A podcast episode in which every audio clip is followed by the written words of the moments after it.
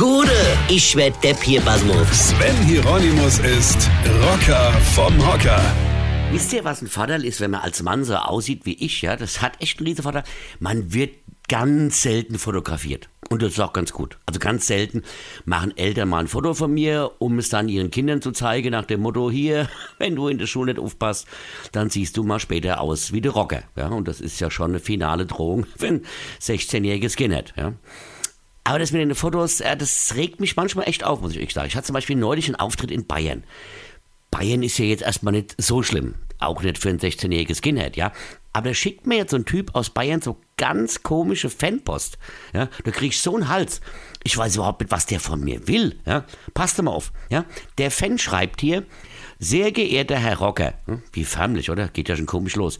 Sie waren am 8.9.2019 um 17.30 Uhr in Punkt, Punkt, Punkt, dann so weiter und bla, bla, bla, ja. Und er schreibt, er hätte Bild von mir gemacht und schickt es auch noch mit. So ein saublödes Bild, sehe ich total depp drauf aus. Hier in schwarz-weiß. Und es ist fast gar nichts zu erkennen.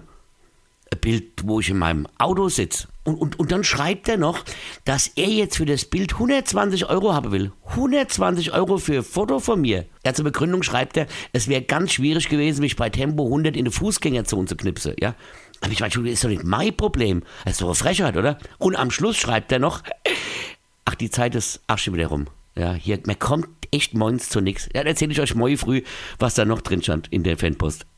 Weine kenn dich, weine. Sven Hieronymus ist der Rocker vom Hocker. Hier, vergesse mal der Red nicht, aber ich spiele am 8. und 9. November, Freitags und Samstag im Unerhaus in Mainz und da gibt's noch so ein paar Restkarte. Und jetzt einfach weitermachen. Infos und Tickets auf rb1.de.